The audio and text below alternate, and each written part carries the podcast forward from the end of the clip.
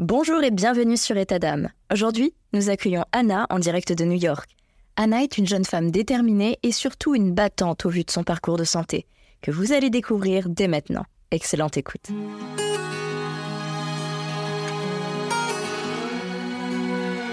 Bienvenue, chers auditeurs, dans une toute nouvelle saison d'État d'âme.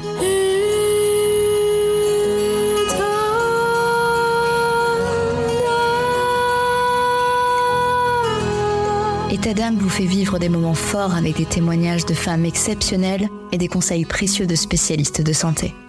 Mais cette saison, préparez-vous à être transporté encore plus loin par État Stories. Ce sont tout simplement des récits fictifs, des histoires captivantes qui vous bouleverseront, des situations auxquelles vous pourrez vous identifier.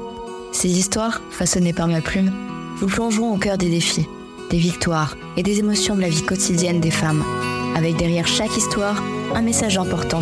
Je vous invite à écouter attentivement, à apprendre et à grandir avec chaque épisode. Abonnez-vous dès maintenant pour ne rien manquer de cette saison spéciale qui déploie ses ailes pour vous offrir un contenu unique en son genre. Etadam Stories. Chaque histoire est une leçon, chaque femme est une source d'inspiration. Restez à l'écoute, vous êtes sur Etadam.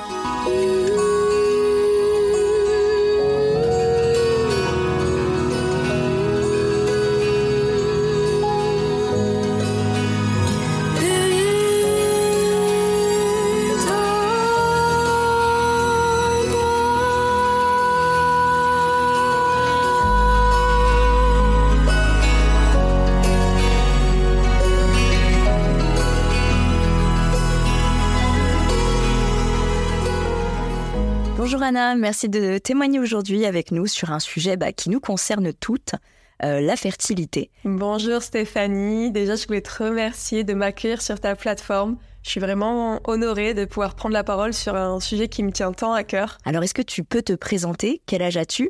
Euh, Que fais-tu dans la vie et quelles sont tes passions? J'ai 29 ans, j'habite euh, effectivement à New York et je suis professeure de yoga et accompagnante fertilité. C'est un métier que j'exerce euh, à plein temps depuis deux ans, euh, après avoir quitté mon travail dans une banque d'investissement. Donc j'ai fait un switch de carrière, de carrière euh, assez intense. Euh, J'espère qu'on pourra en parler un petit peu par la suite.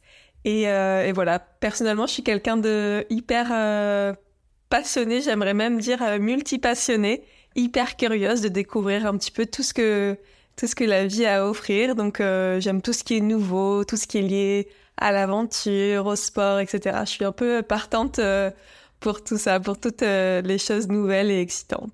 Alors au cours de, de ces trois dernières années, tu as vécu cinq arrêts de grossesse, dont trois euh, tardives dans le premier trimestre. Est-ce que tu peux nous dire comment ça s'est passé? Si tu te sens à l'aise, bien sûr, d'en parler. euh, comment as-tu fait pour garder le cap? Donc aujourd'hui, c'est vrai que je suis à l'aise de parler de mon parcours fertilité, que ce soit avec mon entourage ou même euh, avec euh, des inconnus sur les réseaux. Mais, euh, mais c'est vrai que ça n'a pas toujours été le cas. Euh, vivre cinq fois tant de bonheur et tant de tristesse à la fois, ben, ça laisse des marques, ça laisse des traces. Et ça m'a euh, complètement changé, ça m'a complètement transformé en fait.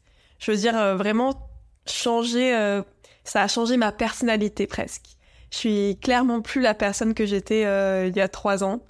Et, euh, et en fait, c'est pas spécialement une mauvaise chose. Je me dis pas que euh, ça m'a complètement abîmée. Bien au contraire, en fait, j'ai pu, euh, ben, j'ai beaucoup évolué, j'ai beaucoup grandi, j'ai beaucoup appris sur moi-même, sur ben, ma spiritualité. J'ai été beaucoup plus consciente de mon corps, de la relation que j'ai avec les autres, de, mon rôle de femme, de mon rôle de femme tout court, mais mon rôle de femme aussi dans mon couple, etc.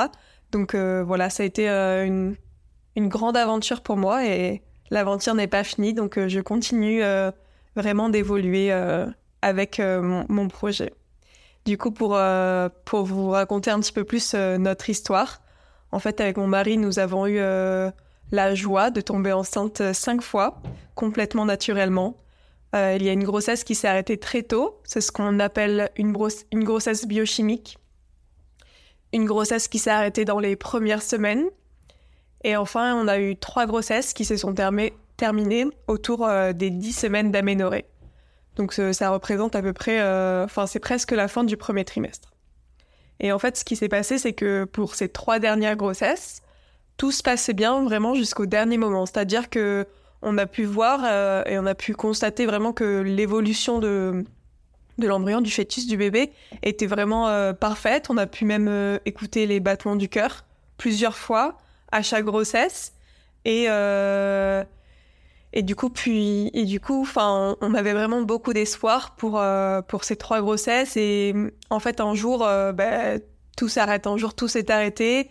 Et en fait, on n'est pas prévenu, on n'est pas on n'est pas préparé et, même si on a vécu ça plusieurs fois, en fait, on ne peut jamais vraiment euh, être préparé à 100%, tu vois, au, chamboulement euh, tant mental que physique qui peut suivre euh, un, arrêt, de grossesse. Comme je te le disais au tout début, en plus j'ai d'abord vécu ça dans le silence, donc un silence qui était presque complet. Pendant deux ans, il y avait seul un tout petit groupe de personnes qui étaient au courant que l'on voulait un enfant que l'on que l'on essayait en fait. Puis euh, puis j'ai eu une réalisation l'année dernière. J'ai réalisé que que si je gardais toutes ces émotions en moi, que si je traversais toutes ces épreuves qui étaient si difficiles en fait, enfin, vraiment c'est des épreuves qui qui, qui te changent la vie quoi, qui qui changent ton quotidien, qui changent ton couple, qui changent tout. Et en fait, euh, bah, de garder tout ça pour moi, ça c'est devenu beaucoup plus néfaste que qu'autre chose. Donc, euh, ce que j'ai fait, c'est j'ai fait un post Instagram où tout simplement j'ai dit euh, voilà, c'est ça m'arrive, c'est ça qui se passe. J'ai fait un, en quelque sorte un, coming out de l'infertilité, j'ai envie de dire. J'utilise peut-être mal, ce terme, mais pour moi, ça a été un peu ça. C'était je suis sortie de l'ombre. Et, euh, en échange, en fait, en retour de, ce de ce post que j'ai fait, euh, j'ai reçu des centaines de messages de soutien. Vraiment, j'ai été très, euh, j'ai été bluffée. Je savais qu'il y avait des gens qui, qui, allaient bien réagir et qui allaient être hyper bienveillants, etc. Mais quand même, ça fait toujours du bien de, de recevoir tous ces messages.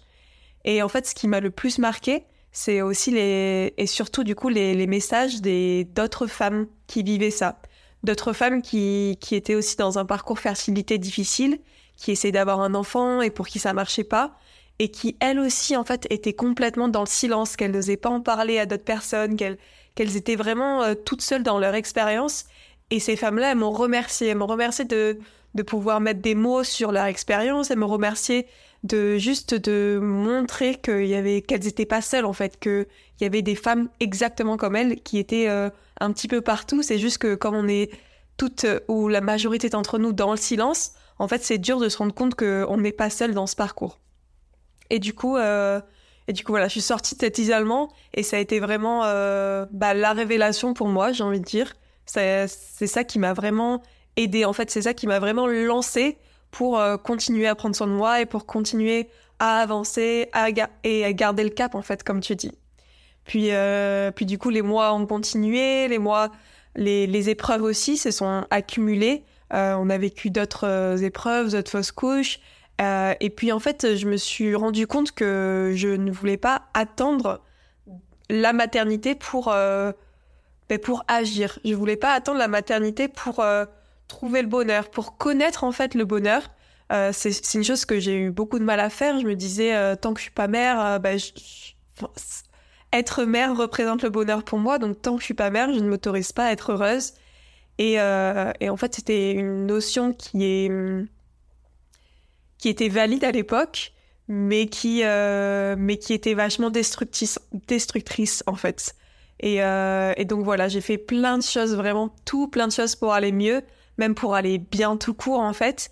Et donc je suis allée voir un psy, je suis allée, je me suis fait suivre par une naturopathe, j'ai intégré le yoga fertilité, et en fait j'ai intégré tout, tout plein de choses dans ma, dans, dans ma vie tout court J'en parlerai un petit peu plus dans la suite euh, de, cet échange. C'est beau de ressentir cette connexion et de se rendre compte qu'on n'est pas seul dans nos combats. Le fait que tu aies trouvé le, courage de parler et de te libérer d'un poids, bah, c'est vraiment admirable. Moi, je suis convaincue que ton poste dans lequel tu te livres, bah, ça a pu résonner avec beaucoup d'autres femmes qui vivent des situations similaires. Et parfois, il faut juste une personne qui brise le silence pour que d'autres se sentent encouragées à faire de même. En tout cas, c'est une belle chaîne de solidarité qui se forme. Je pense que c'est crucial de parler de partager nos expériences. Les réseaux sociaux, ça, nous offre une, une, belle plateforme unique quand même pour ça. Et parfois, je trouve qu'il est plus simple de s'ouvrir à des inconnus qui partagent le, même parcours de santé que nous, plutôt qu'à des proches. Parce que c'est il y a cette connexion avec d'autres personnes qui comprennent réellement ce que l'on vit et ça ça peut être vraiment réconfortant. Alors tu t'es reconverti euh, il y a deux ans. Est-ce que ça a un lien avec ce que tu as vécu? Alors effectivement, il y a un petit peu plus de deux ans, j'ai quitté le monde de la finance pour euh, me reconvertir dans le bien-être et le yoga. Et vraiment, le moins que je puisse dire, c'est que c'est, vraiment un changement hyper intense. Euh, je suis vraiment passée d'un extrême à l'autre, en fait.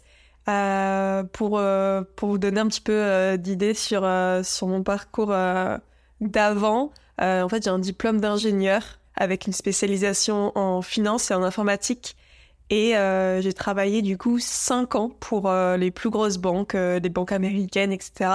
Et du jour au lendemain, j'ai vraiment, bah, j'ai tout plaqué pour poursuivre ce qui me faisait vibrer, pour surtout pour vivre en fait et, exercer un métier qui était aligné avec euh, ce que je pensais de la vie, aligné avec mes valeurs, aligné avec euh, le mode de vie que je voulais avoir en fait. Et, euh, ce changement, j'ai réussi à le faire ben, grâce à ma première fausse couche.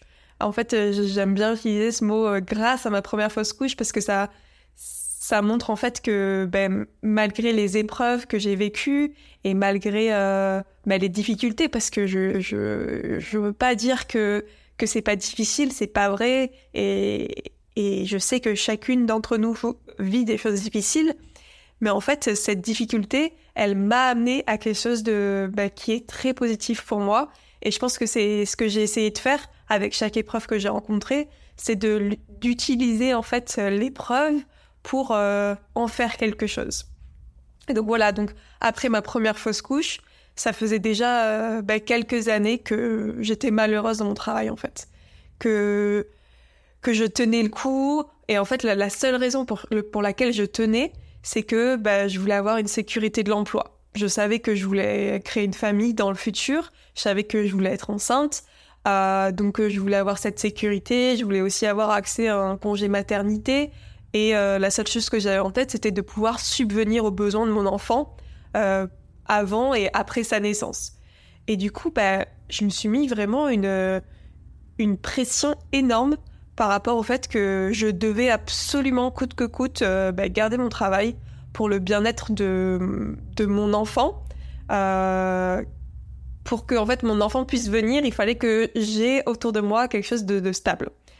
Et en fait, quand j'ai eu ma première fausse couche, j'ai réalisé que avant de penser à, l'enfant qui n'était pas encore né et à ses besoins, il fallait que je pense à moi. C'est, ça va peut-être paraître euh, égoïste de la façon dont je le dis, mais euh, mais je pense que c'est la, la chose la moins égoïste que que je que j'ai faite et que je fais encore, c'est que euh, je prends soin de moi, je prends soin de de de tout mon intérieur en fait pour que le monde extérieur puisse euh, être beaucoup plus euh, jovial, beaucoup plus euh, apaisé. Et en fait, bah, tout le monde en bénéficie parce que forcément, si moi je me sens bien, mon mari va se sentir mieux aussi. Si moi je me sens bien, du coup, notre couple va mieux se sentir. Si le couple va bien, bah, ça va être plus facile aussi pour avancer dans les épreuves. Et, et si moi je vais bien, bah, ma grossesse, ça va aller mieux. Et en fait, c'est vraiment un, un, cercle vertueux où ça part de moi, de je prends soin de moi et en fait voilà c'est une boule de neige. Si moi je vais bien le reste autour de moi va commencer à aller bien aussi. Et en fait du coup euh, voilà je me suis rendu compte que cet, cet enfant il n'avait pas il n'avait pas tout simplement sa place dans notre famille. Si moi-même j'étais pas épanouie si j'étais anxieuse si j'étais déprimée si euh, j'avais pas envie de, de, me lever le matin ou d'aller travailler vraiment je, je n'imaginais pas une vie où j'avais une famille, mais moi, j'étais pas bien. Et, euh, du coup, voilà, j'ai démissionné. Euh, de suite, vraiment, euh, en, en synchro j'ai synchronisé ça. J'ai ouvert un studio de yoga qui était euh, dédié aux femmes. Et en fait, c'est vraiment parti de là. Je pense que c'est, été quand même une, une décision difficile parce que, euh, bah parce que voilà, j'ai dû lâcher en fait, j'ai dû prendre c'est des, des, risques quoi de complètement changer de vie.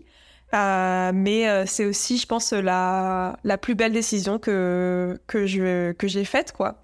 Euh, vraiment, je, je veux pas mentir et dire que changer de vie, changer de carrière, c'est facile. j'ai énormément douté, mais je sais que le bonheur et la, le, la joie en fait que je vis aujourd'hui au quotidien, bah, ça aurait pas été possible dans un environnement où j'étais forcée d'être là, dans un environnement qui ne me correspondait pas, avec des collègues qui ne me correspondaient pas non plus, dans une voie en fait où je c'était pas pour moi, voilà. Donc euh, voilà, très heureuse d'avoir pris cette décision. Comment ça se passe quand le bébé a déjà trois mois? Euh, On t'a donné des médicaments Est-ce que tu, as dû accoucher? Je sais que cette question est très très difficile, mais je trouve qu'on en parle peu. Et j'aimerais mettre en lumière en fait cette euh, situation, cette épreuve qui est mais horrible à vivre, qui peut créer des traumas, des flashbacks horribles. je trouve qu'on on n'en parle pas assez et du coup, il y a, y a, plein de gens en fait qui qui savent pas exactement euh, ce que c'est de, de, vivre une fausse couche.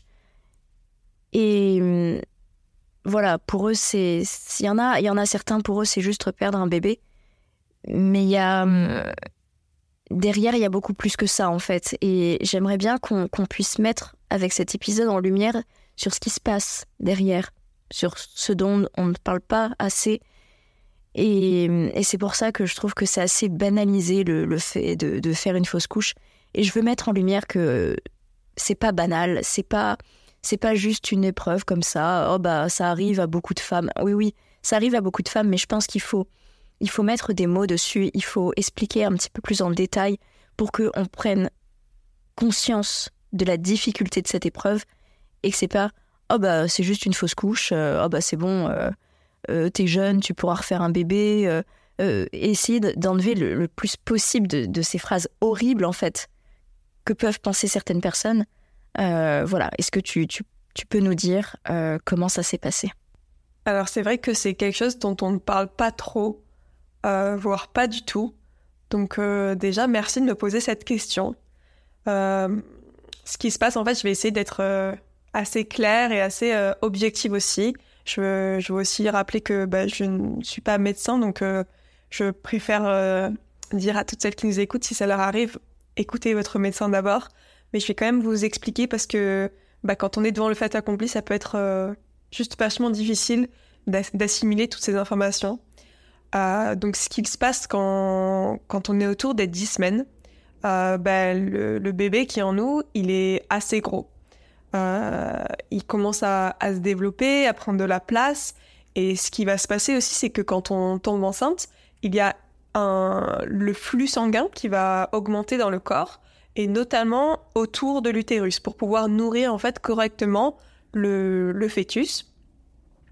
Et du coup, ce qui va se passer, c'est que quand on a atteint 10 semaines de grossesse, donc on a le bébé qui est assez gros, et on a aussi tout ce sang qui s'est accumulé autour de l'utérus qui doit être évacué du corps. Donc du coup, ce que, ce que les médecins recommandent généralement, c'est de faire ce que l'on appelle une aspiration sous anesthésie générale.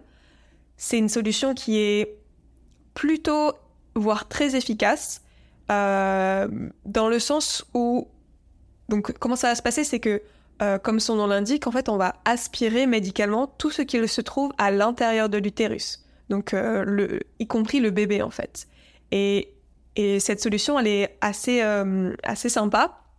Sympa, c'est peut-être pas le mot à utiliser, mais cette solution, elle est en fait assez euh, pratique et, et, bien pour celle qui le reçoit, dans le sens où, euh, bah, en fait, ça va un petit peu réduire les douleurs physiques et, et psychologiques également, parce que, bah, comme ça se fait sous anesthésie générale, comme euh, on ne voit pas forcément euh, le bébé qui est évacué, etc., ça peut être plus facile aussi d'un point de vue psychologique. En tout cas, c'est mon expérience.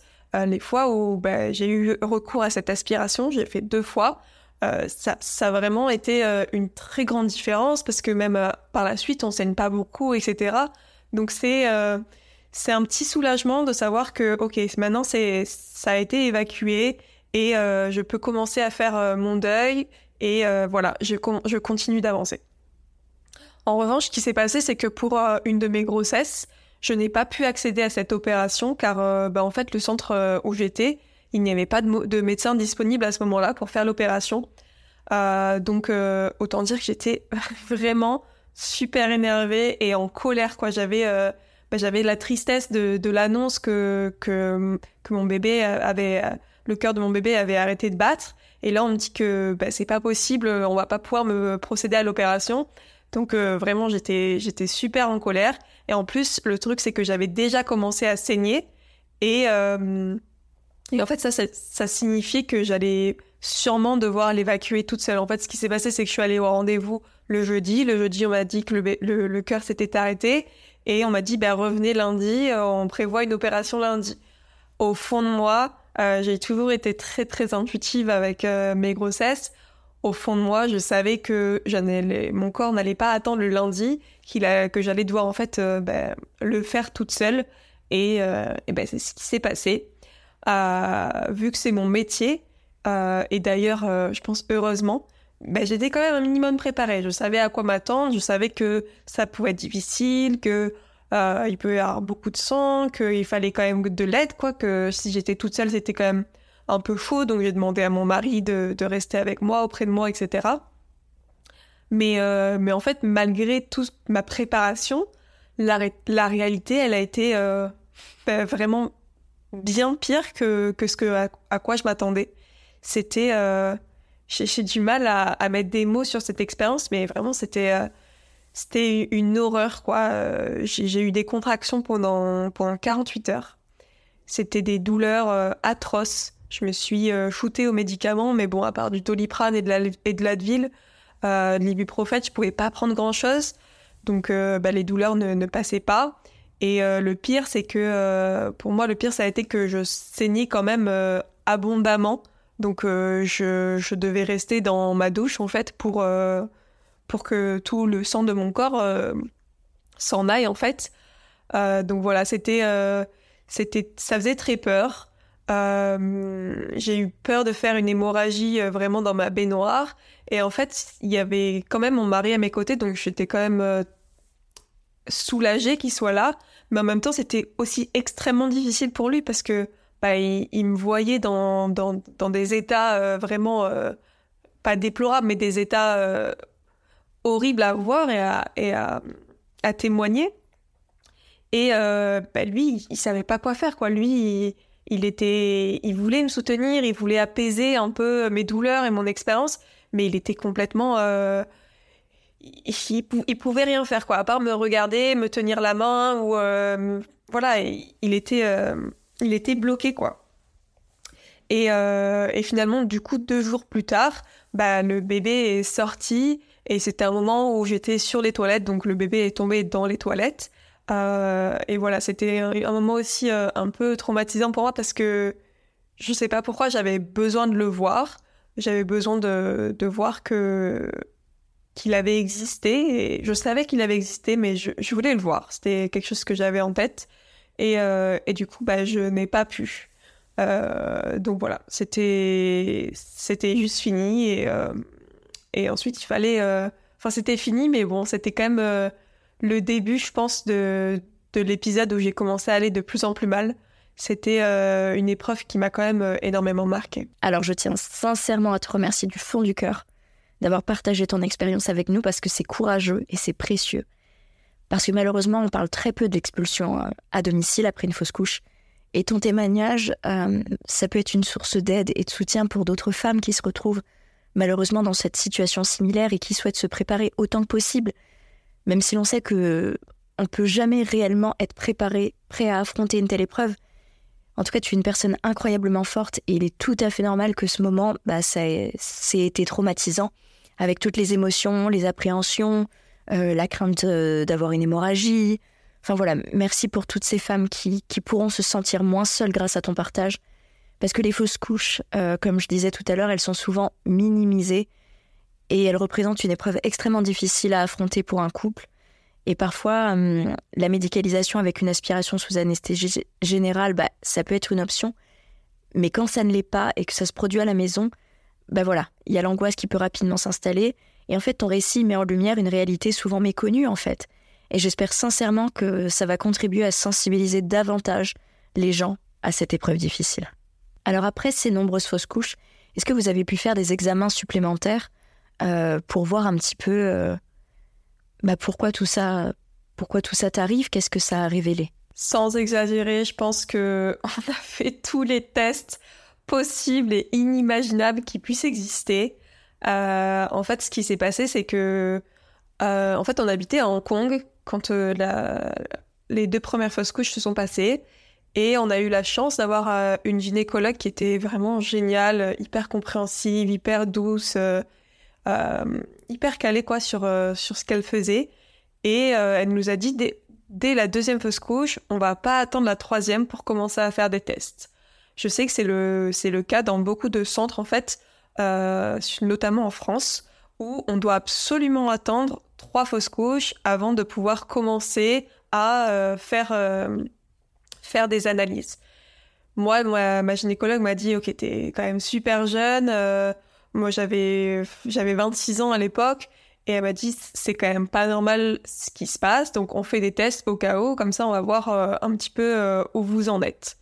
et en fait, j'étais hyper contente de, bah, de commencer à investiguer parce que c'est vrai que quand on vous dit, bah, faut attendre trois fausses couches, c'est un peu bah, c'est dur quoi de, de, dire ok je vais attendre euh, qu'il m'arrive trois choses euh, complètement horribles qui vont me marquer à vie pour pouvoir enfin euh, savoir si j'ai un problème quoi. Enfin c'est je trouve que d'attendre trois fausses couches c'est une, une épreuve en elle-même.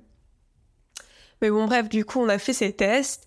On a eu quelques pistes, mais pas, on n'a pas eu de, de vraies réponses. On, a, on nous a pas dit, bon bah, votre fausse couche, c'est à cause de ça chose que je pense que tout le monde euh, aimerait savoir. Euh, et ce, qu'on, ce qui s'est passé, c'est que du coup, on nous a dit de, de réessayer. Entre-temps, on déménage aux États-Unis. Et euh, au fur et à mesure des mois et des différentes grossesses, on rencontre euh, d'autres spécialistes. On rencontre plein de, de, médecins différents. Mais le truc, c'est qu'à chaque fois, c'est pareil. On nous dit, euh, bon, ben, refaites des tests, on les fait. Et il n'y a pas forcément de, de réponse concrète. Voilà, on nous dit bah, réessayer et la prochaine fois on regarde un petit peu plus près. Enfin vraiment, c'était quelque chose de difficile de nous dire réessayer, mais on change rien et et du coup bah moi dans ma tête, si je réessaye et qu'on n'a rien changé, il va m'arriver la même chose quoi. Euh, donc voilà. Euh, parmi ce qu'on a exploré, je peux donner un petit peu des idées de, pistes qu'on a explorées. Nous, il y avait peut-être un problème dans l'épaisseur du sang. Ensuite, on a trouvé que j'avais euh, une, euh, modification du gène euh, MTHFR. Il y a quelque chose que, je savais depuis ma, jeune enfance. j'ai la forme de mon utérus qui est bicorne, donc c'est-à-dire que au lieu d'avoir une forme de triangle inversé, mon utérus a une forme de cœur. Voilà, j'aime beaucoup dire que mon utérus a une forme de cœur. malheureusement, ça n'aide pas on m'avait toujours dit en fait que ça allait me poser des problèmes dans le deuxième et le troisième trimestre.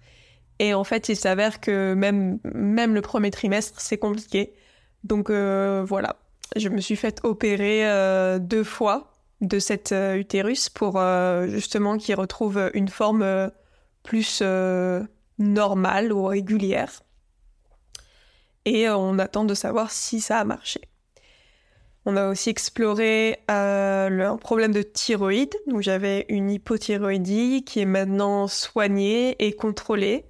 Et, euh, et voilà, on en est toujours euh, au même résultat. Aujourd'hui, on ne sait toujours pas si euh, qu'est-ce qui cause vraiment ces fausses couches. Mmh. Ça doit être difficile de, de rester dans, dans l'incompréhension, de ne pas savoir ce qui se passe exactement. C'est marrant, ça me fait penser à cette question, ça me fait penser à mon père qui me dit tout le temps que c'est pas possible, qu'il doit y avoir une explication. Je sais qu'il dit ça avec beaucoup d'amour, euh, bien entendu, mm, et je pense aussi qu'il est très frustré de nous voir en difficulté, et je pense que c'est aussi difficile pour euh, les parents de voir euh, ces enfants qui, qui sont en difficulté comme ça. Mais en fait, ce qui se passe, c'est que, euh, c'est que non. C'est qu'il n'y a pas d'explication, et c'est, en fait, c'est vrai que c'est dur à accepter parce que dans la vie de tous les jours, en fait, euh, on a l'habitude de, de vouloir trouver des solutions quand il y a un problème. Toujours, d'ailleurs, on cherche toujours à résoudre des problèmes. Mais dans certains cas, bah, ce n'est juste pas possible. Et, euh, c'est un petit peu notre cas, et il y a beaucoup de personnes qui vivent l'infertilité qui sont dans ce cas aussi. Et, en fait, pour nous, cette incompréhension et ce manque de, de réponse, bah, forcément, c'est frustrant. Surtout quand on nous dit, bah, réessayer une fois de plus, ça se trouve, cette fois-ci, ça peut marcher. Enfin, vraiment, c'est retomber enceinte et euh, savoir euh, à tout moment que ça peut s'arrêter, bah, c'est des, des épreuves, c'est des, des, moments euh, de doute, c'est des moments de, de joie aussi, parce qu'on est quand même content d'être enceinte, mais en même temps, on peut pas mettre trop d'espoir, quoi. Enfin, c'est vraiment un, moment, un moment difficile.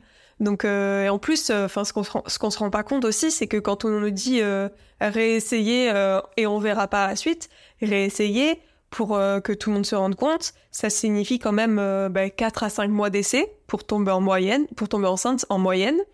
Euh, ça peut paraître beaucoup, mais c'est la moyenne en fait. C'est la moyenne que nous, nous avons eue pour nos 5 grossesses. Euh, on pense souvent qu'on tombe enceinte en un mois ou si on oublie juste la pilule, on tombera directement enceinte. Ça arrive, ça arrive souvent. Et la moyenne, ce n'est pas ça. Donc voilà, ça met du temps pour tomber enceinte. Euh, puis ensuite, euh, du coup, c'est aussi 2-3 mois euh, où je suis vraiment enceinte. Et quand ça marche pas, 2-3 mois pour que le corps se remette, se rétablisse, que les hormones de grossesse s'en vont, s'en aillent, pardon. Et en fait, tout ça, bah, c'est du temps, quoi. Enfin, c'est vraiment, c'est du temps, c'est de l'attente, c'est du stress, c'est beaucoup de choses. C'est pas simple de dire réessayer et ça, on verra ça prend beaucoup d'énergie, je sais pas. En fait, ce qui se passe, c'est qu'on ne sait pas si on doit garder espoir ou et, vraiment se, réjouir parce que, ok, on est enceinte, il y, a, quand même un être qui, vit en moi et qui, se développe. Euh, donc, on ne sait pas si on doit garder cet espoir ou si on doit quand même, au fond de notre tête, garder en tête que bah, c'est possible qu'il y ait une nouvelle déception qui arrive, quoi. Donc voilà, on essaie, c'est c'est un état d'esprit très mitigé, j'ai envie de dire. Et, euh, et, ce que je me dis souvent, euh, par rapport au fait qu'on puisse pas trouver de, de solution et qu'on puisse pas trouver de, de réelle explication, c'est que bah, la science euh, bah, continue d'évoluer et que bah, pour le moment, il n'y a pas de diagnostic précis sur notre cas, mais peut-être qu'un jour, bah, peut-être qu'un jour la science sera capable d'expliquer aux futurs parents et euh, ils auront peut-être plus de réponses, mais en tout cas, c'est pas c'est pas d'actualité pour nous. Euh, à New York, vous avez euh, le droit au DPI, donc ce qui permet de voir la viabilité de l'embryon avant l'implant, c'est ça? Est-ce que ça te soulage un peu? Alors oui et non. c'est vrai qu'il y a cette chance ici de pouvoir demander un DPI quand on fait un parcours FIV. Et en France, alors qu'en France, ce n'est pas possible. Ou alors c'est très très compliqué c'est long et c'est surtout pas du tout accessible à tous. Euh, la DPI, ça signifie euh, diagnostic préimplantatoire. Et en fait, ça veut dire que l'on va faire une biopsie des embryons, on va compter le nombre de chromosomes et on va s'assurer qu'il n'y a pas de problème génétique. Et pourquoi c'est important et pourquoi c'est important surtout dans notre cas à nous, c'est que euh, la plupart des grossesses arrêtées, on dit que la plupart des grossesses arrêtées sont, euh, sont dues à une malformation génétique. On ne connaît pas vraiment les chiffres exacts, mais, euh, mais voilà, on dit souvent que c'est la cause numéro un. Euh, donc pour nous, c'est important de savoir que bah, génétiquement, l'embryon que l'on va implanter est bien. Donc ça quand même, ça élimine une raison possible de j'ai pas, j'ai pas du tout envie d'employer ce mot, mais de, de l'échec en fait, de, de la grossesse qui s'arrête. Euh, donc voilà, donc oui, ça nous soulage quand même pour les prochains essais, ça va pouvoir ou nous permettre de tomber enceinte ou nous permettre euh, d'exclure le, le, problème génétique de notre cas. Par contre, euh, bah, ça n'enlève pas du tout euh, la pression en fait euh, que l'on a pour les prochaines grossesses. En fait, on sait même pas si le problème vient de là c'est une possibilité, mais on ne sait pas. Et même, euh, même j'ai envie d'aller plus loin et, de parler un, peu, petit peu de ce qui s'est passé pour notre cinquième grossesse, la dernière. Euh, on sait, dans cette cinquième grossesse, euh, quand, j'ai fait l'aspiration, ils ont pu tester génétiquement le, fœtus et on sait que ce, ce bébé était en pleine santé, avait tous les bons chromosomes et génétiquement était viable. Donc, euh, donc voilà, on sait qu'il y a une des grossesses que c'était pas, c'était pas dû à un problème génétique. Donc voilà, on sait que avec le DPI, ça va un petit peu nous soulager parce que voilà, ça augmente quand même les chances d'avoir une grossesse qui va à terme. Mais euh, mais c'est pas une, c'est pas non plus une formule magique. Il y a des grossesses avec des des embryons euh, complètement euh, solides, viables génétiquement, qui ne vont pas à terme. Euh, on n'espère pas du tout que ce sera notre cas, mais, mais on sait que ça existe. À la quatrième fausse couche, là, c'était vraiment la fois de trop. Comment tu t'es sentie? Comment tu as su que tu partais en dépression intense? C'est vrai que cette quatrième fausse couche, bah, elle a vraiment changé beaucoup, beaucoup de choses pour moi. C'était la grossesse la plus courte. Elle n'a duré que quelques jours, donc c'est-à-dire que j'ai fait un test de grossesse et trois jours après le test de grossesse était déjà négatif. Euh, mais c'est clairement celle qui m'a le plus impactée. Je dis et je répète souvent que ça ne sert à rien de se comparer avec les autres, car on a tous des parcours, des histoires différentes, des, relations dans le couple différentes, etc. Mais en fait, euh, c'est même vrai pour soi-même, quoi. Il y a certaines choses qui vont nous blesser plus que d'autres, euh, sans que ce soit forcément euh, en relation avec la durée de l'épreuve ou, quoi que ce soit. Et euh, bon, je dois avouer quand même que malgré le fait que je sois hyper ouverte euh, euh, sur les réseaux sociaux, que je sois décomplexée autour de mon histoire de la fertilité, même si c'est assez récent, c'est la première fois aujourd'hui que je vais parler de ma dépression. J'ai toujours eu du mal à en parler car bah, j'avais l'impression de, de, devoir être une sorte de rôle modèle un petit peu pour les femmes que j'accompagnais dans leur parcours.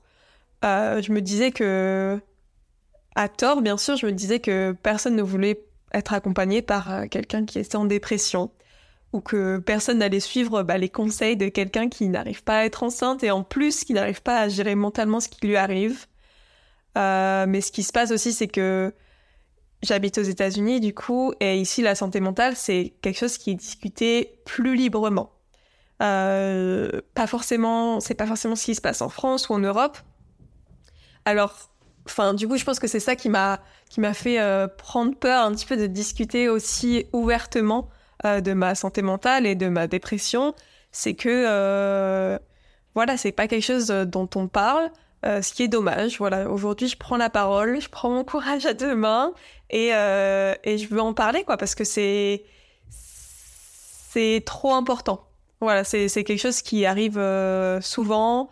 Euh, la, la, santé mentale, c'est quelque chose. Euh, je j'ai pas forcément les mots tellement c'est important, quoi. Tellement euh, il faut en prendre soin, tellement il faut il faut arriver à, à, à, trouver des solutions, à, à, mettre en place des choses dans sa vie, dans ouais, dans sa vie pour pour essayer d'aller de l'avant, quoi. Euh, et donc voilà, le fait que ce soit encore tabou, j'ai pas envie que ça me que ça m'empêche de partager mon message et toujours dans le même but. En fait, si, si aujourd'hui, en parlant de ça, je peux aider d'autres femmes en désir d'enfant à aller mieux, enfin, vraiment, j'ai tout gagné. Ah, donc, euh, je, vais, je vais te donner quelques signes, en fait, qui m'ont fait comprendre que la, que la dépression s'était vraiment bien installée en moi et qu'il fallait que j'agisse rapidement en fait, que il fallait que je fasse quelque chose pour continuer d'avancer et surtout pour pas que ça devienne plus grave que, que ce que ça l'était déjà. Donc en je dirais en premier lieu, je me suis rendu compte que j'étais triste d'être triste. Enfin, c'est c'est et c'était vraiment fort quoi. Enfin, un jour, j'ai mon mari qui m'a envoyé euh, une photo de moi qui datait de d'avant le début des essais bébés. Donc euh, j'étais encore jeune, j'avais encore, j'étais pétillante, euh, ah, j'étais hyper souriante sur la photo. Et en fait, euh, ça m'a fait un, un électrochoc quoi. Je me suis dit putain, waouh, ça fait tellement longtemps que je n'ai pas souri comme ça, ou en tout cas que je l'ai pas vraiment pensé quoi, que mon sourire il n'était pas que derrière mon sourire il n'y avait pas quelque chose de noir qui se cachait, que mon sourire c'était un vrai que ça fait tellement longtemps que je n'ai pas profité d'un moment où j'étais vraiment heureuse. Euh, et en fait, euh, je me suis dit, putain, je, je sais même pas si j'en suis encore capable. Et voilà, donc, et en fait, tout ça, le fait d'être triste m'a rendu profondément triste. Et, d'ailleurs, je pense que c'est un autre signe euh, un autre signe que j'ai eu, c'est que cette tristesse, elle partait jamais. Cette tristesse était devenue genre un, voile noir qui était permanent, qui, était tout le temps partout, qui faisait que tout autour de moi c'était fade. il n'y avait pas de moment de plus, ni de moment de moins d'ailleurs. En fait, toutes les, toutes les émotions positives étaient atténuées, voire inexistantes. Je me rappelle même, euh, on est parti en vacances en Guadeloupe, euh, donc sur, sur le papier, waouh, c'est un truc de ouf. Euh, et, et en fait, bah, je ressentais pas grand chose. Tout était grisé, ok, j'étais au soleil, j'étais sur la plage, etc.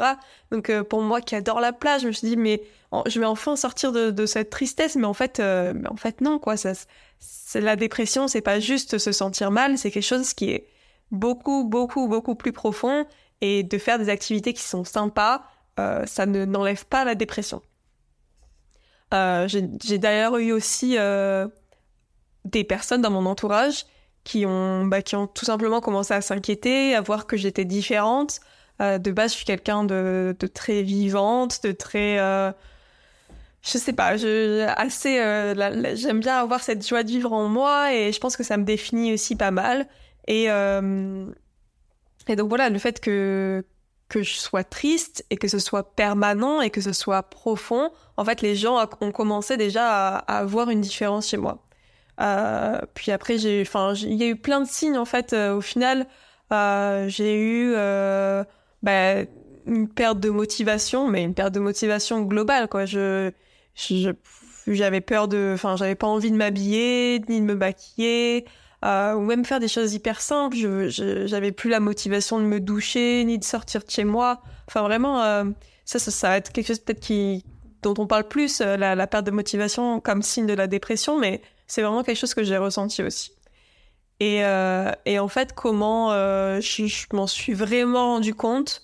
Enfin, j'avais tout ça en tête mais je me disais bon voilà t'es triste parce que t'es en essai bébé et que ça marche pas et que tu viens de vivre une, une fausse couche c'est difficile pour toi euh, donc euh, c'est normal entre guillemets d'être aussi triste. Et en fait un jour euh, j'étais suivie par une psychologue depuis quelques mois et elle me dit elle m'a vraiment envoyé un message d'alarme en me disant bon là il faut faire quelque chose je pense que tu fais une, dépression sévère et il faut que tu ailles voir une, une, une psychiatre pour te faire soigner. Et donc, euh, et donc c'est ce que j'ai fait et j'en suis hyper heureuse parce qu'aujourd'hui, bah, je retrouve vraiment cette, euh, je me, je me retrouve en fait. Je, je retrouve ma joie de vivre, j'ai envie de dire, mais la joie de vivre c'était ce qui me représentait. Voilà, je me retrouve moi. A, c'est pas tous les jours euh, joyeux, c'est pas tous les jours triste non plus. C'est entre les deux. C'est une bonne moyenne de, ok, il y a des jours où je me sens bien et je peux profiter de la vie et il y a des jours où je me sens pas bien et c'est normal parce que ce que je vis euh, dans ma vie de tous les jours, c'est quand même difficile. Euh, j'ai des rendez-vous très très très fréquents euh, chez le docteur qui me rappelle tout le temps au fait que bah, j'essaye d'avoir un enfant et que c'est un petit peu plus difficile pour nous. Donc c'est aussi normal d'avoir des moments de moins, mais ils sont pas omniprésents et ils viennent pas gâcher non plus les moments de plus. Voilà. Alors tu pratiques le yoga fertilité, le yoga de la femme. Est-ce que tu peux nous expliquer ces pratiques? Elle contribue au, bien-être des femmes? Oh oui, j'ai trop envie de parler de, du yoga de la femme et de la fertilité. Ah, c'est mon sujet préféré. On a beaucoup parlé de moi, mais c'est vrai que, bah, comme je disais au début, c'est toutes ces expériences qui ont été riches en émotions et en apprentissage pour moi qui ont fait et qui m'ont emmené en fait à vouloir me dévouer à vouloir me spécialiser, à vouloir me, voilà, me faire de, de mon métier quelque chose qui faisait du sens. Voilà, de me dévouer à la cause des femmes en désir d'enfant, ça a fait, euh, ça a fait beaucoup, beaucoup de sens en fait par rapport à ce que j'avais vécu avant et par rapport à ce que je vis encore. Je me dis, voilà, c'est un peu mon chemin de vie, c'est, c'est ce que je dois faire, c'est, c'est ma raison de vivre, c'est mon quotidien, c'est voilà, c'est je, je suis faite pour ça. Euh, ce que j'ai vécu, euh, ça m'aide dans ce parcours-là, donc euh, c'est là où je dois être. Donc pour pour pour vous expliquer un petit peu d'où je viens et comment j'ai réussi à me spécialiser dans dans le yoga de la fertilité, Je suis professeur de yoga depuis 5 ans déjà et j'ai été rapidement intéressée par tous les sujets autour du yoga de la femme. J'ai commencé euh, par le yoga pré et post-natal dans un premier temps parce que bah, je, savais que dans un futur proche, je voulais être enceinte. Donc euh, bah, je me suis dit, ok, je vais faire euh, me spécialiser en pré-post-natal. Comme ça, quand, ce sera, quand je serai enceinte, bah, je vais pouvoir utiliser mon apprentissage sur moi-même. Bon, finalement, j'ai laissé un petit peu cette formation de côté mais je vais y revenir. Euh, J'enseigne encore euh, de temps en temps des cours de, de prénatal et j'adore ça. Euh, donc voilà. Après, euh, au bout d'un, au bout de quelques temps, et euh, en voyant aussi qu'on avait pas mal de difficultés de notre côté à tomber enceinte, j'ai commencé à m'intéresser et à me former au yoga de la fertilité. Et en fait, ça m'a fait, ça aussi, c'est quelque chose qui m'a vraiment transformée dans le sens où euh, ça allait beaucoup plus loin que juste euh, une simple formation de yoga. C'est c'est grâce à cette formation que j'ai pu transformer, que j'ai pu me transformer d'abord pour pouvoir transformer les autres. En fait, j'ai vraiment, avec les, les, pratiques de cette formation et avec du coup les pratiques que j'enseigne aussi, j'ai pu développer ma féminité, j'ai pu découvrir euh, ma, ma douceur, mon empathie, la bienveillance. Euh, j'ai pu développer l'amour de moi, l'amour des autres. Euh, vraiment, il y a beaucoup de choses qui, qui sont sorties en fait de cette formation de yoga fertilité. Et pour quelqu'un qui travaillait vraiment en finance dans une salle de marché avant, je peux t'assurer que tous ces mots n'étaient même pas dans mon vocabulaire. Enfin, je, je savais que au fond de moi, j'étais vouée pour quelque chose de plus profond, de plus féminin, etc mais c'était masqué en fait par tout mon passé, par euh, mes études qui ont été très euh, mathématiques, euh, logiques, très masculines dans l'énergie. Bah, toute cette énergie féminine, elle avait été masquée chez moi, et donc voilà, ça m'a fait ressortir, et ça a vraiment changé ma façon d'interagir avec le monde, tout simplement, d'interagir avec moi-même, et, et voilà, c'est ça qui m'a je me suis dit, voilà, c'est ça que, que je dois faire, c'est ça que je suis censée faire, et c'est ça que je vais faire tout simplement.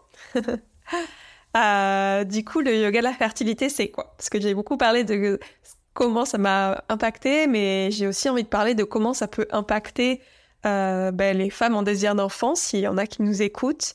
Euh, donc le yoga la fertilité, c'est une pratique qui respecte le cycle féminin, ou le protocole PMA d'ailleurs, qui généralement euh, et euh, un calque d'un cycle féminin à quelque chose près. C'est une pratique qui évolue en fonction de, des besoins et des envies du corps pour que on arrive à une fertilité optimale. Ça, c'est vraiment important de comprendre que le yoga fertilité, c'est pas un cours de yoga que vous allez prendre dans un studio où tout le monde va faire la même chose, où on va essayer de euh, bouger d'une pose à l'autre, où c'est tout le monde va, être aligné de la même façon, etc. Le yoga de la fertilité, c'est une approche beaucoup plus douce et beaucoup plus compréhensive des besoins de chacune. Donc, euh, je, suis beaucoup, dans, ma façon d'enseigner, je suis beaucoup moins stricte, euh, beaucoup moins focus sur un point en particulier j'essaye vraiment de laisser le pouvoir aux femmes, quand elles pratiquent, de pouvoir se connecter à leur propre corps, de pouvoir se dire, OK, aujourd'hui, il y a ça qui, qui, qui, que je sens bien, il y a ça qui fait beaucoup d'effet sur moi, donc je vais continuer à bouger de cette façon, etc. Et, euh, et c'est ça qui est beau, en fait. Je, je redonne le pouvoir euh, à l'élève. C'est plus moi, en tant que prof, qui guide et qui dit à l'élève fais ci, fais ça. C'est vraiment moi qui dis à l'élève, voilà, tu as la possibilité de faire ça, ça, ça. Euh, ça, c'est bien pour ta fertilité. Ça, c'est bien pour la phase préovulatoire. Ça, c'est bien pour ça. Maintenant, toi, tu fais ce que tu veux. C'est toi qui deviens maître de ton corps. Et c'est toi, d'ailleurs, qui a toujours été maître de ton corps, mais qui, va regagner, en fait, cette, cette confiance en toi grâce au yoga. Euh, et donc, pour être un petit peu plus précise sur comment ça se passe, euh, il va y avoir une, trois pratiques différentes. Il y a une pratique spécifique pour les règles, pour soulager les, les crampes et, euh, et, surtout aussi soulager la charge émotionnelle ou la tristesse en fait qui vient euh, avec euh, souvent avec la, la, découverte que l'on est juste pas enceinte parce que les règles ça c'est vraiment la preuve que bon voilà, le cycle est fini, ça n'a pas marché, il faut recommencer, c'est quelque chose qui peut être très pesant. Ensuite, il y a une pratique qui vise à stimuler les ovaires et à soutenir une belle ovulation. Ça, c'est ce qu'on pratique du coup avant l'ovulation pour vraiment tout mettre en place pour que l'ovulation soit la plus belle possible. Et enfin, on a une pratique post-ovulation qui vient favoriser l'implantation et le développement de l'embryon. Donc euh, on met tout en place cette fois-ci pour que l'embryon puisse être nourri, puisse euh, s'accrocher de la bonne manière et puisse euh, voilà trouver son petit cocon bien douillet à l'intérieur de notre utérus. Donc voilà, le yoga fertilité c'est très complet et surtout voilà c'est très spécifique aux besoins de chacune. Mais je veux quand même ajouter que le yoga fertilité c'est pas seulement le yoga dans le sens physique du terme. Euh, quand je parle de yoga fertilité et quand je dis j'enseigne le yoga fertilité, c'est pas seulement tout ce qui se passe sur un tapis de yoga. Euh, pour moi, je vais aussi rajouter euh, ben, la méditation, les visualisations, les exercices de respiration pour justement apprendre à gérer ses émotions, son stress, toutes les choses comme ça. Je vais aussi rajouter des affirmations pour essayer de garder du positif dans sa vie, pour essayer de voilà d'être soulagé ou de, changer un peu ses pensées euh, tout le temps euh, noires si on si on en a mais aussi c'est je trouve que le yoga fertilité ce qui est beau c'est que ça peut ça peut aussi évoluer vers euh, des échanges des rencontres avec d'autres femmes qui sont en désir d'enfant. Voilà on parlait au début de solitude d'isolement. Pour moi le yoga fertilité c'est un petit peu le pont pour euh, passer d'un endroit où on est seul, on, on sait pas trop ce qu'on fait, on n'est pas connecté avec, avec notre corps, à un endroit où euh, on est entouré de femmes qui font, qui ont les mêmes parcours que nous, qui ont les mêmes difficultés que nous, peut-être euh, des difficultés différentes, mais au moins qui comprennent un petit peu ce que l'on vit. Et, et voilà, c'est ça qui est beau pour moi, c'est aussi de faire ces rencontres. D'ailleurs, ça a été beau pour moi d'un point de vue personnel de faire autant de rencontres des femmes qui ont aussi vécu ça. Et donc, euh, donc voilà. Tout ça, ça contribue non seulement à améliorer la fertilité, mais le plus important selon moi, c'est que ça aide à se sentir bien tout court. C'est ce que je disais. D'abord moi et après ma fertilité. Et en fait, ça vient ensemble. Le moment où je suis bien, ma fertilité va, de suite être bien. Voilà. C'est c'est ce que j'aime toujours dire. D'abord moi, ensuite ma fertilité. Je sais que c'est pas trop, euh, que pas tout le monde est d'accord avec moi, mais euh, c'est ma philosophie, c'est mes valeurs. Euh. Alors tu as créé le concept cycle fertilité. Est-ce que tu peux nous dire, est-ce que tu peux nous en dire un peu plus? Sur ce programme et comment il vise à soutenir les femmes en désir d'enfant C'est effectivement mon tout nouveau programme qui sort, qui est sorti du coup début novembre. et en fait, c'est assez simple j'ai créé le programme que j'aurais adoré avoir pour moi pendant mon parcours. Euh, c'est vrai que c'était difficile de trouver euh, des, des, cours comme je l'imaginais, bon parce que du coup euh, j'avais comme j'ai quand même euh, ma prof, enfin je suis formée pour être prof de de, de yoga fertilité, donc j'avais beaucoup d'attentes quand même concernant euh, ce que je voulais pour ma propre pratique, pour mon propre parcours. Donc j'ai vraiment créé quelque chose euh, que je trouve euh, complet et que je trouve euh, hyper impactant. Et d'ailleurs, je dois avouer que, bah en fait, je suis moi-même mes propres cours qui est à l'intérieur de cycle fertilité parce que je sais que bon voilà, ça va m'aider à prendre soin de moi, de ma fertilité. Je sais que tout est là pour m'aider au maximum dans mon parcours. Et j'avoue quand même c'est c'est un petit peu c'est un petit peu bizarre de me voir à la caméra ou d'écouter ma voix pendant les méditations mais au moins, je suis sûre de la qualité et de la pertinence des cours que je fais. Je sais que tout est adapté et que, euh, bah, voilà, euh, si je suis euh, le, le, le, programme, je vais être en bonne santé et ma fertilité va être optimisée. Et en fait, voilà, comment ça se passe dans ce programme? Comme je t'ai expliqué, le yoga fertilité, ça s'adapte à chaque phase du cycle. Et et eh bien, du coup, dans cycle fertilité, comment je l'ai conçu, c'est qu'il va y avoir trois modules. Un, pour chaque, un, module pour chaque phase du cycle. Donc, il va y avoir un module sur les règles, un module sur la phase préovulatoire et un module, c'est la phase post-ovulatoire. Et à l'intérieur de chaque module, il y a plein plein d'outils pour soutenir le corps, l'esprit, avec du yoga, de la méditation et des, exercices bien-être. Donc voilà, on suit vraiment en fait les femmes dans leur parcours en fonction de leur propre cycle. Et, et voilà. J'ai déjà des, des, dizaines de femmes qui se sont inscrites et qui adorent les pratiques. Donc, je suis vraiment très heureuse de m'être lancée, voilà, d'avoir mis beaucoup d'énergie au final, mais qui, qui, ça sert à quelque chose. Euh, je, je, vois que, que les, les, femmes en sortent grandies, euh, qu'elles qu'elles se sentent beaucoup plus apaisées après les cours, qu'elles retrouvent cette, euh, ce, ce, pouvoir sur leur corps, cette, cette, confiance en elles. Et vraiment, ça, ça, ça me fait tellement plaisir. Et, euh, et d'ailleurs, ça m'a vraiment aussi motivée à travailler sur d'autres projets pour, euh, pour accompagner les femmes. Je pense que début 2024, il y aura plein d'autres surprises euh, qui vont sortir. Et, euh, et voilà, je pense aussi à, à un programme pour euh, les femmes qui tombent enceintes après un, après des, après un, un parcours difficile. En fait, euh, on pense souvent à, à l'avant, à comment faire pour tomber enceinte, etc. Parce que euh, c'est ce qu'on veut à tout prix.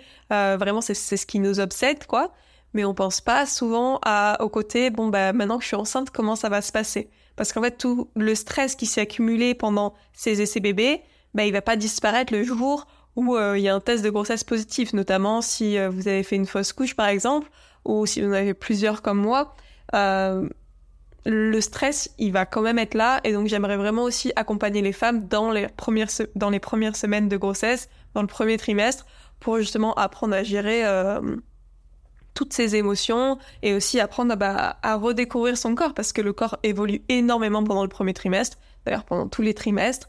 Mais, euh, mais voilà, apprendre à être dans une bonne relation entre soi et son corps.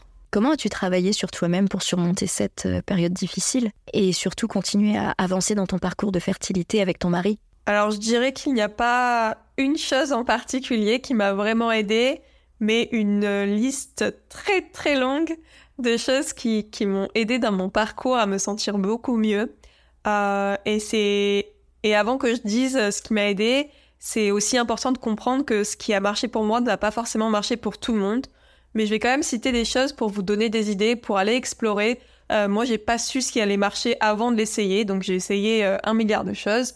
Euh, j'adore ça, j'adore. Je disais au début, j'adore explorer des nouvelles choses, donc c'était sympa pour moi de d'aller euh, explorer plein de nouvelles pratiques, plein de nouvelles choses. Mais il y a des choses qui ont marché, il y a des choses qui ont moins marché. Aujourd'hui, je vous parle de ce qui ont marché. Donc, en numéro 1, je pense, en numéro 1, euh, c'est participer à des cercles de femmes en désir d'enfant. Euh, ces cercles de femmes, c'était moi qui les organisais et en fait, je pense que j'ai été celle qui a le plus euh, qui a le plus profité en fait des cercles euh, bah parce que j'ai pu échanger, j'ai pu créer des liens avec des femmes, des liens assez forts quoi, où on, vraiment maintenant on continue à se parler, à échanger, euh, à à se soutenir. Il y en a qui sont enceintes, il y en a qui essayent encore. Enfin, vraiment, c'est vraiment un, espace hyper bienveillant où on a pu, euh, voilà, on a pu être euh, dans un petit cocon tous ensemble, euh, se soutenir, s'écouter. C'était vraiment très fort. Ensuite, ce qui m'a aidé, je dirais, à me faire accompagner par des professionnels. Donc, je vous ai dit, je me suis fait accompagner par un psychologue, une psychiatre, Ensuite, j'ai essayé euh, l'acupuncture, la naturopathie, euh, bien sûr euh, le yoga. J'ai été suivie par des profs de yoga fertilité aussi.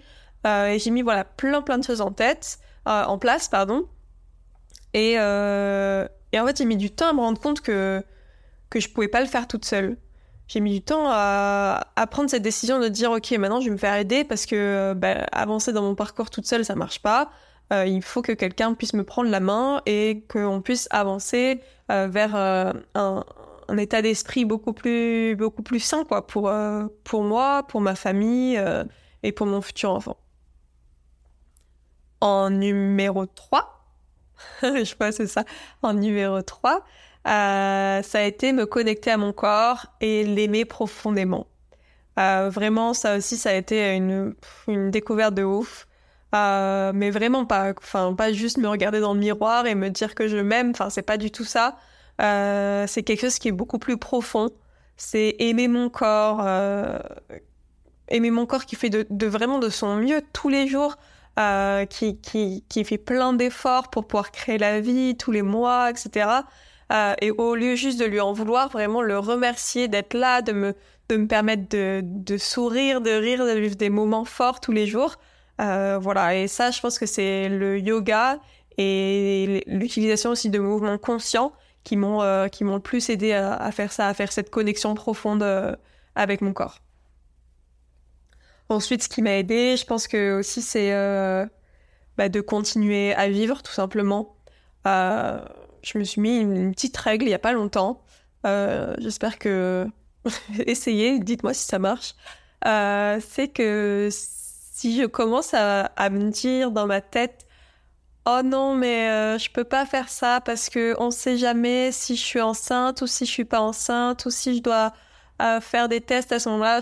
Enfin bref, dès que je pars comme ça un petit peu dans ma tête, euh, j'oublie, j'efface et je dis ok, non, il n'y a pas de si je suis enceinte, si je suis pas enceinte, non, non. Est-ce que j'ai envie de le faire? Oui, je le fais. On verra au moment même. Si j'ai envie de partir en vacances, hop, je book mon billet. Si le jour même, bah, je peux pas parce que euh, je suis en plein dans mon parcours euh, de fille ou que je suis enceinte, juste je l'annule, tant pis. Euh, je serais, j'aurais payé pour rien au pire, mais voilà, je peux, on peut prendre même des trucs annulables. Mais, mais voilà, si, si je suis enceinte, bah, je serais trop contente parce que je suis enceinte. Si je suis pas enceinte, bah, je serais trop contente de pouvoir partir en vacances et de, de pouvoir relâcher la pression aussi, quoi. Ah, ça, marche pour partir en vacances, ça marche pour aller dîner avec des amis. voilà, juste continuer à vivre. Et euh, une dernière chose qui m'a aidé, je pense, euh, je suis obligée d'en parler parce que c'est quelque chose d'assez fort aussi, c'est de rester soudé avec mon mari. Vraiment de, de continuellement se souvenir, se rappeler de pourquoi on est engagé dans un tel parcours tous les deux, se rappeler que, bah, que l'on s'aime en fait tout simplement, se rappeler que de pourquoi on, s'est lancé dans, dans cette aventure euh, mais aussi d'accepter que, que, notre relation, bah, elle évolue avec les épreuves, notre, notre vie intime aussi, il faut pas se mentir, elle évolue. Euh, c'est pas, pas facile d'essayer d'avoir un enfant, que ce soit naturellement ou pas. Il y a beaucoup d'obligations et du coup la vie intime peut, peut en prendre un coup. Et voilà, d'accepter que c'est normal que les choses évoluent, que les choses changent.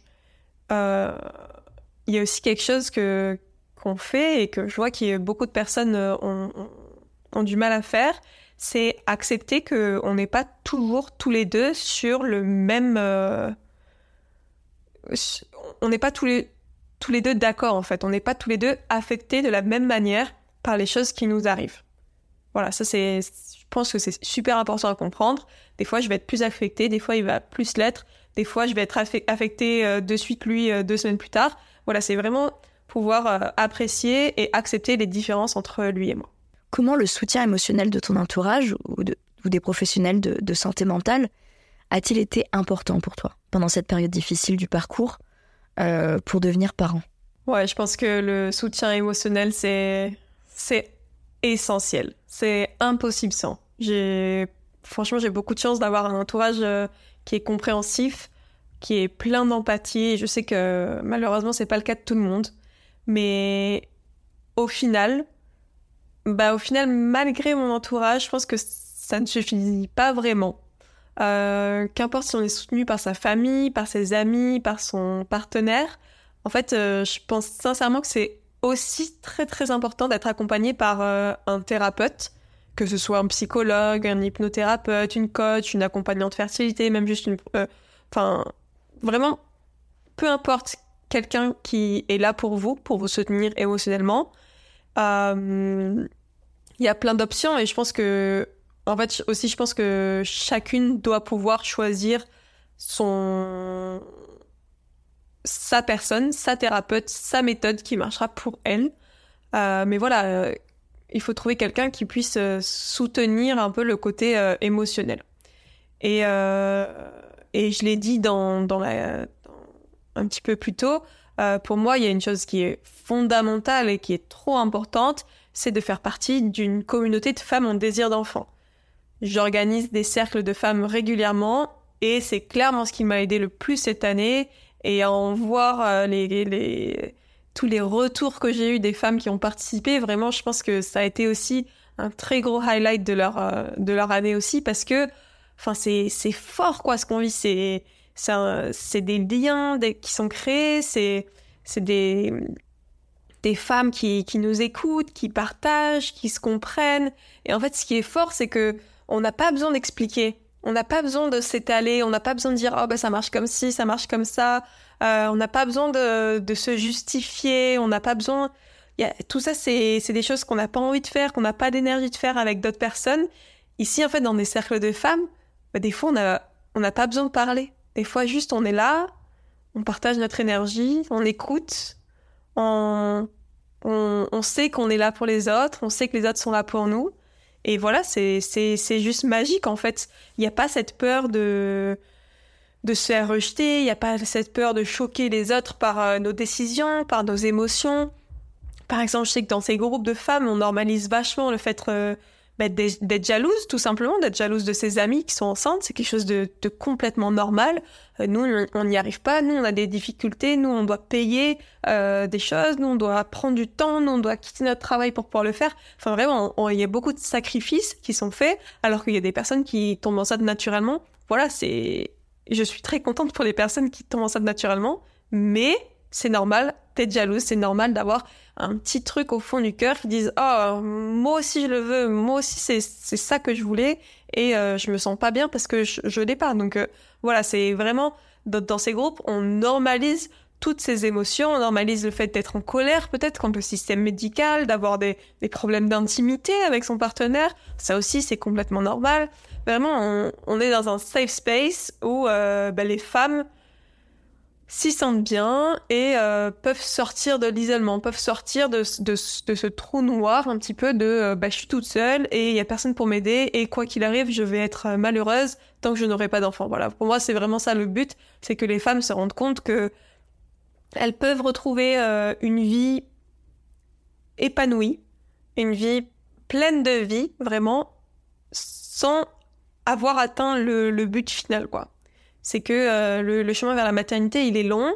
Euh, on ne sait pas à quel point il est long, mais euh, on peut, sur ce chemin, trouver des choses qui sont positives, trouver des choses qui nous apportent du bonheur, trouver des choses qui, qui, font en sorte que, voilà, on, se sent bien et on se on sent pas qu'on on a mis notre vie complètement en pause pendant X années tant qu'on n'a pas eu, tant qu'on n'a pas eu cet enfant, en fait. Avec tout ce que tu as vécu Comment euh, tu perçois la maternité aujourd'hui? Qu'est-ce qui te motive à persévérer malgré les obstacles? D'où te vient cette force? C'est marrant parce que c'est pas du tout une question à laquelle je pense souvent. En tout cas, j'y pense plus trop depuis quelques mois. Euh, c'est vrai qu'avant, je me demandais tout le temps ce que serait ma vie de mère et j'avais très très hâte d'être mère pour euh, bah, au début pour quitter mon travail, puis ensuite pour pour voilà pour euh, je voulais que, que, que ma vie tourne autour du fait d'être mère. Je n'attendais que ça je vivais que pour ça je, je pensais qu'à ça vraiment. Et euh, puis j'ai fait ensuite j'ai fait ce travail avec euh, avec ma psychologue du coup qui m'a amené à me concentrer beaucoup beaucoup plus sur le moment présent. C'est quelque chose que je connaissais déjà dans ma pratique de méditation et voilà dans, dans, le milieu du bien-être le moment présent c'est quelque chose de qui est quand même euh, que je connaissais, mais euh, j'ai envie de dire, je le connaissais, mais j'avais jamais réussi à l'appliquer vraiment sur moi et sur euh, et ce que je vivais en fait. j'avais jamais compris vraiment à quel point être dans le moment présent, ça pouvait être puissant et à quel point ça pouvait m'impacter. Et en fait, ça veut dire que au lieu de penser à la maternité, je me suis focalisée sur ce qu'il se passe maintenant dans ma vie en fait. Et maintenant dans ma vie, ben, la maternité, elle n'est pas là. Euh, et euh, elle sera là un jour, j'en suis sûre. D'une manière ou d'une autre, je sais que je serai mère un jour. Mais le fait de ne pas me focaliser là-dessus, ça m'a apporté énormément d'apaisement. Ça m'a apporté, euh, voilà, c'est un soulagement de, de, ouf de dire, ok, bah, je, serai mère un jour, mais c'est pas maintenant, donc je, vais arrêter de penser à ça toute la journée, quoi. Et euh, pour, donner un exemple un peu plus précis, du coup, pour mes quatre premières fausses couches, c'est vraiment le, moment où on, me dit bon bah le, cœur ne bat plus. Voilà, je, suis complètement dévastée. Euh, j'ai j'ai fait tous les j'ai fait tous les, les, les, plans dans ma tête.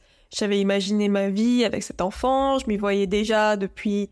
Euh, je m'y voyais déjà, quoi. Je, je, je, voyais ma vie avec. J'avais planifié tellement pour faire ça, ça, ça. Enfin, vraiment, c'était. Euh, j'étais complètement dans la maternité alors que bah, j'étais encore dans le premier trimestre. Et, euh, et je savais qu'il y avait quand même plus de chances que, que je le perde parce que, bah, avec mon antécédent, il y a quand même plus de chances, c'est mathématique, voilà. Euh, et en fait, quand je l'ai perdu, bah, c'est tout cet avenir en fait que j'ai perdu avec l'enfant que j'ai perdu. Alors que pendant ma cinquième grossesse arrêtée, bien évidemment, je me suis aussi imaginé être maman. C'est inévitable. Il y a un être qui grandit dans mon ventre. Bien sûr que, que je, je m'imagine être avec lui, le serrer dans mes bras, etc. Mais je me suis quand même beaucoup, beaucoup, beaucoup plus recentrée sur le présent. Donc, en fait, ce que j'avais quand, quand j'ai perdu ma grossesse, ce que j'ai perdu, c'était ma grossesse. C'était pas mon avenir, j'ai pas perdu mon, mon, futur rôle de mère, j'ai pas perdu en fait tout l'avenir que j'avais avec cet enfant. J'ai juste perdu ma grossesse. C'était, c'est pas juste perdu parce que c'est quelque chose d'énorme, mais c'est quand même moins gros que perdre la grossesse et tout mon avenir en fait, tout euh, mon bonheur et tout ce qui va avec voilà, j'ai recentré ça au présent. Voilà, aujourd'hui j'ai perdu une grossesse, c'est difficile, je vais prendre le temps de pleurer, je vais prendre le temps d'être triste, et après je vais passer à autre chose parce que parce que voilà, la, la, vie continue à avancer, parce qu'il y a d'autres belles choses qui se passent dans ma vie, parce que je veux continuer à profiter de mon couple, de mon métier, de mon de ma famille, de mes amis, de, de du fait d'habiter à New York, rien que ça c'est un truc de fou. Euh, enfin voilà. Et, euh, et, et, je pense que cette mentalité, elle a, elle a tout changé en fait. Euh, et en, parlant un, peu de, mon mari aussi, euh, c'est vrai que cette relation avec mon mari, elle a, elle a, elle n'a jamais cessé de, se renforcer depuis le début de notre projet, depuis le début de, du fait qu'on, enfin, dès qu'on a décidé d'avoir un enfant, notre relation a complètement évolué, s'est complètement euh, renforcée. Euh, avoir un enfant, notre raison, notre raison principale pour avoir un enfant au début, c'était de donner vie à notre amour. Voilà, pour nous, on voulait euh, une que notre amour soit symbolisé par un enfant. Il y a plein de raisons de vouloir un enfant, c'était la nôtre. Euh, et en fait, au plus on a avancé dans ce projet, au plus ça s'est concrétisé au final. Dans le sens où, même si on n'a pas eu encore la chance de serrer notre enfant dans les bras, cet amour, il n'a pas cessé de grandir à travers les épreuves. Et c'est tout aussi beau. En fait, cet amour, au lieu de concrétiser euh, par un enfant, il a été concrétisé par beaucoup de gestes euh, d'amour, beaucoup de soutien, beaucoup de choses qui, qui, se sont passées dans notre couple et qui sont tout aussi belles, en fait, que juste... Euh, enfin, tout aussi belles que d'avoir un enfant. Notre amour, on l'a... on lui a donné vie, en fait.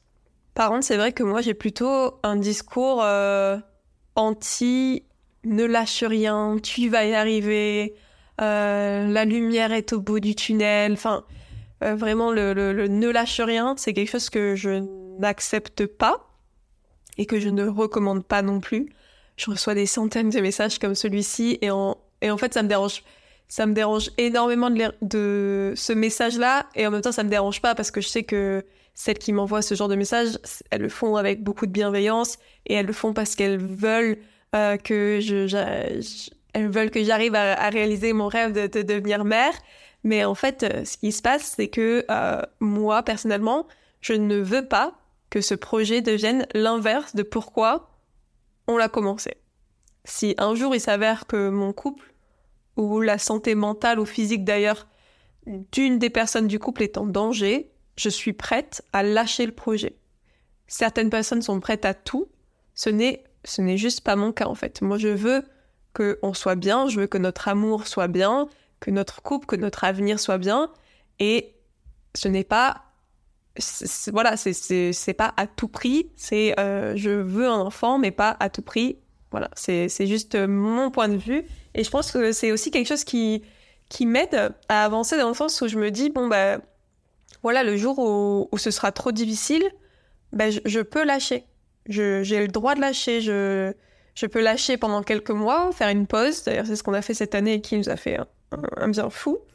ou je peux lâcher tout court en fait. Et, c'est ok, voilà, c'est ok de, de se dire que que j'ai fait ça pour euh, pour un plus grand bien en fait, pour être bien tout court dans, dans ma vie, de ne pas m'épuiser euh, jusqu'à un point où on, on, puisse plus on puisse plus me guérir. Voilà, je, pour moi qui ai vécu euh, une dépression cette année, je sais que, j'ai eu beaucoup de chance de guérir, j'ai eu beaucoup de chance de, de m'en être aperçu tôt, etc. et d'avoir mis plein de choses en place pour que ça évolue d'une bonne façon. Mais je me dis, euh, si ça devient plus sévère, si euh, ma santé est en jeu, ma vie est en jeu même, une dépression ça peut être très grave, bah, ça vaut pas le coup en fait. Donc voilà, c'est quelque chose aussi qui m'aide beaucoup de me dire que il y a des alternatives euh, et il y a aussi toujours cette possibilité de, de, lâcher. Alors actuellement, tu es en parcours FIV. Tout se passe bien avec les examens à effectuer? Oui, effectivement, nous sommes lancés dans un protocole FIV en début du mois de novembre et euh, ben, on est en plein dedans. On a fait une, stimulation ovarienne euh, qui était assez intense et qui nous a permis de pouvoir ponctionner 26 follicules matures. Euh, donc c'est vraiment énorme. Et je sais que pas tout le monde est au courant de comment ça se passe en temps normal, mais pour vous donner une idée, dans un cycle normal, une femme est censée n'en produire qu'un seul. Donc voilà, 28, 26 follicules. Euh, c'était quand même euh, énorme. Et ça illustre aussi quand même bien la quantité de d'hormones qui étaient présentes dans mon corps pour créer un tel nombre euh, d'œufs quoi. À partir de ces 26 follicules, l'embryologiste a fait la rencontre du coup entre les ovocytes et les spermatozoïdes. On a mis tout ça ensemble et on a formé de de belles cellules. On les a laissées grandir et au bout de six jours de maturation dans le laboratoire, on a eu huit embryons qui ont été mis au congélateur en attente de janvier pour notre premier transfert. Donc voilà, c'est là où on en est. Euh, on a vraiment hâte de savoir ce qui nous attend. Euh, on ne sait pas si la, la, sera la solution pour nous, mais, euh, mais voilà, on est quand même très heureux d'avoir la possibilité de le faire. Euh, moi, je me rends tout le temps compte de la chance que j'ai de, de me lever tous les matins, d'avoir accès à la, à la médecine euh, qui est quand même assez poussée aujourd'hui. Euh, j'aime bien aussi me replacer dans un, dans un contexte où il y a quand même beaucoup de belles choses qui m'entourent. même dans un, dans un parcours si difficile, bah, voilà, on est bien entouré, on a, on a beaucoup de médecins qui sont compétents autour de nous. Euh, on a beaucoup de, d'entourage qui sont qui sont compréhensifs. Voilà, on a toute cette bulle autour de nous de choses qui sont belles. Donc euh, voilà, on veut se concentrer sur ça. Euh, 8 embryons au congélateur, c'est quand même un très beau, euh, une très belle perspective pour nous. Et voilà, on espère que ce sera juste ce qui va nous permettre d'accéder enfin à notre notre rêve et notre notre désir de devenir parents. En tout cas, merci infiniment pour ton témoignage touchant, car ce n'est vraiment pas évident toutes les épreuves par lesquelles tu, es passé jusqu'à présent. On te souhaite que tout se passe bien pour la FIV. Et chers auditeurs, n'oubliez pas de vous abonner et de suivre Anna sur les réseaux sociaux si vous êtes en désir d'enfant et que vous souhaitez découvrir un merveilleux conte. Je vous mets tout en description. Vous étiez sur État d'âme. À très vite pour un prochain épisode. Prenez soin de vous.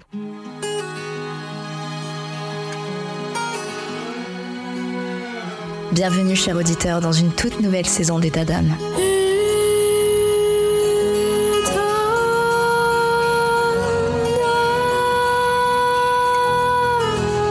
État d'âme vous fait vivre des moments forts avec des témoignages de femmes exceptionnelles et des conseils précieux de spécialistes de santé. Mais cette saison, préparez-vous à être transporté encore plus loin par État Stories. Ce sont tout simplement des récits fictifs, des histoires captivantes qui vous bouleverseront des situations auxquelles vous pourrez vous identifier. Ces histoires, façonnées par ma plume, vous plongeront au cœur des défis, des victoires et des émotions de la vie quotidienne des femmes, avec derrière chaque histoire un message important. Je vous invite à écouter attentivement, à apprendre et à grandir avec chaque épisode.